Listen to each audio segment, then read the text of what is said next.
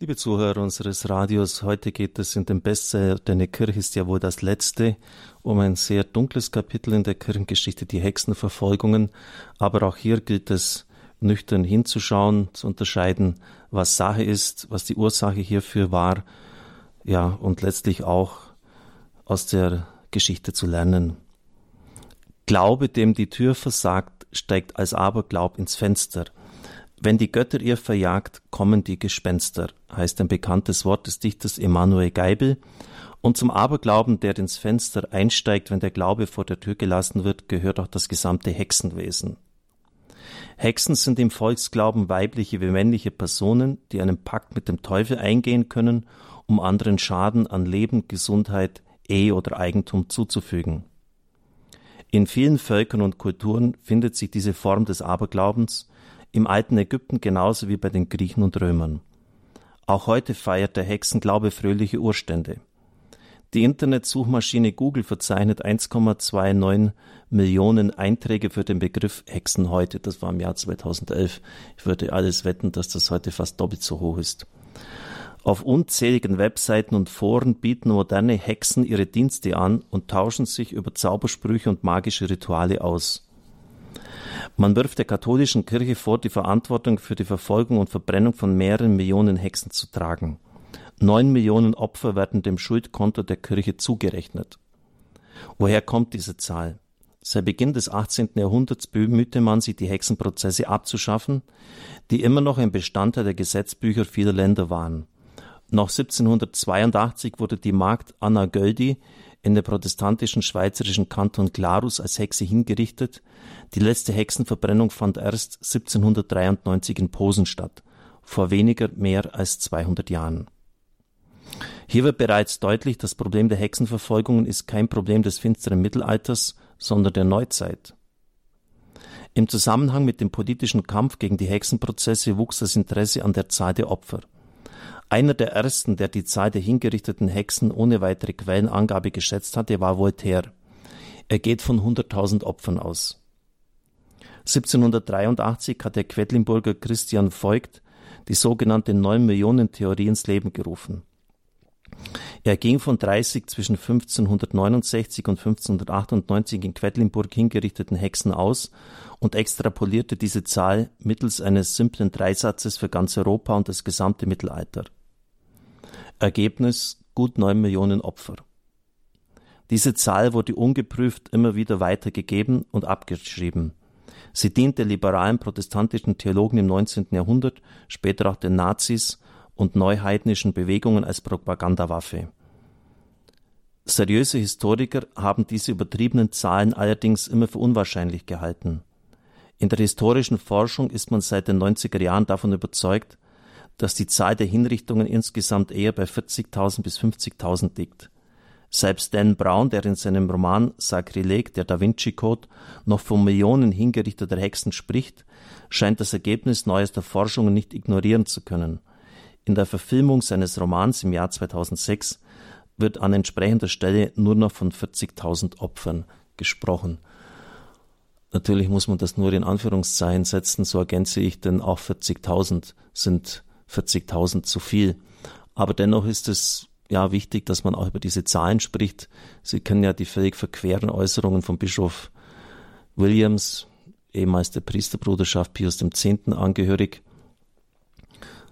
der behauptet hat, dass es auch wieder in Anführungszeichen nur 200 bis 300.000 Juden gewesen sein sollen, die von den Nazis umgebracht worden sind. Es ist das eine Menschen auf bestialische Weise in den Konzentrationslagern zu Tode zu bringen. Und es ist das andere dann, das anschließend sogar noch zu leugnen. Ich finde, das zweite genauso schlimm. Eine größtmögliche Verhöhnung der Opfer. Natürlich waren es Millionen Juden, die getötet worden sind. Und natürlich wird es heute äh, geahndet, zu Recht, wenn jemand das, man kann es kaum über die Lippen bringen, kleinredet. Allein aus meiner Gemeinde, wo ich herkomme, Fischach, sind Dutzende Juden abtransportiert worden in Viehwägen. Meine Großmutter hat mir das noch äh, mit Tränen in den Augen geschildert, was damals äh, passiert ist und sich dann ja über die Opfer in dieser Weise dann in Anführungszeichen herzumachen, indem man sagt, das waren gar nicht so viele, da, da weiß man gar nicht mehr, was man sagen soll. Aber gut, wenn das, das ist ja ein Beispiel der Gegenwart und wenn man hier darauf Wert legt, dass es korrekt wiedergegeben wird, dann äh, ist es auch verständlich, wenn man in der historischen Forschung dann schaut, wie viel Opfer es denn jetzt wirklich waren. Und es ist schon ein Unterschied, ob man von neun Millionen spricht oder von 40 oder 50.000. Der Hexenglaube, so schreibt Ulrich Filler weiter, breitete sich seit dem 14. Jahrhundert in vielen europäischen Ländern aus.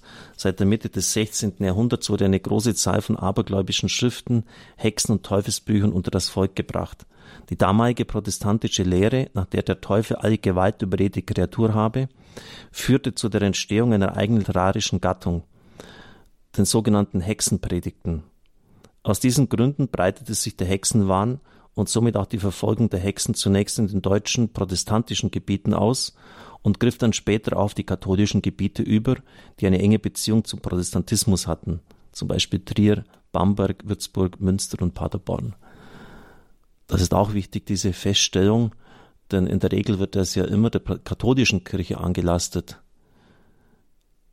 Aber dass es jetzt gar nicht in unseren Gebieten entstanden ist, das wissen die wenigsten, muss aber auch gesagt werden. In den katholisch geprägten Gebieten ging die Forderung gegen die Hexen einzuschreiten meist vom Volk aus, das die Hexen zum Beispiel für wirtschaftliche Missstände verantwortlich machte. Auf protestantischer Seite wurden die Hexenprozesse auch dogmatisch begründet, also lehrmäßig. Man ging nämlich davon aus, dass die angeblichen Hexen mit dem Teufel in Verbindung standen und daher forderten gerade die Akademiker, so zum Beispiel Juristen, er nennt dann einige, Naturwissenschaftler wie der Mathematiker und Astronom Johannes Kepler und Prediger wie Spizelius die Verfolgung dieser Frauen und Männer. Die formelle Ausgestaltung der Hexenprozesse wurde 1532 in der, Zitat, peinlichen Heilsgerichtsordnung, Zitat Ende, Karls V. vorgenommen, in der zum Beispiel die Verfolgung auf Verdacht oder die Folter festgeschrieben wurde. Diese Anordnungen stammen also von der weltlichen Rechtsprechung und sind kein kirchliches Gesetz. Auch das ist ein wichtiger Punkt. Oft wird auch behauptet, die Einführung der Inquisition sei schuld an der Ausbreitung der Hexenprozesse. Nichts ist falscher als das. In den Ländern, in denen die Inquisition gut organisiert war, Italien, Spanien, Portugal, waren Hexenprozesse die Ausnahme. In Rom etwa ist nie eine Hexe verbrannt worden. Insbesondere die berühmte spanische Inquisition hat immer an der klassischen katholischen Lehre festgehalten, dass nach der Zauberei und Hexenwesen zwar bekämpft werden müssen, aber nicht, weil ihnen ein Pakt mit dem Teufel zugrunde lege, sondern weil sie auf Einbildung, Aberglaube, Wichtigtuerei, Schwindel und vor allem Geschäftemacherei beruhen. Die kirchenrechtliche Grundlage für diese modern anmutende Haltung ist schon früh gelegt. Im Jahr 785 beschließt eine Kirchenversammlung in Paderborn, dass demjenigen die Todesstrafe droht, der es wagt, nach Art der Heiden eine Frau als Hexe zu verfolgen. Also das ist genau eigentlich das Gegenteil, was, was viele jetzt denken.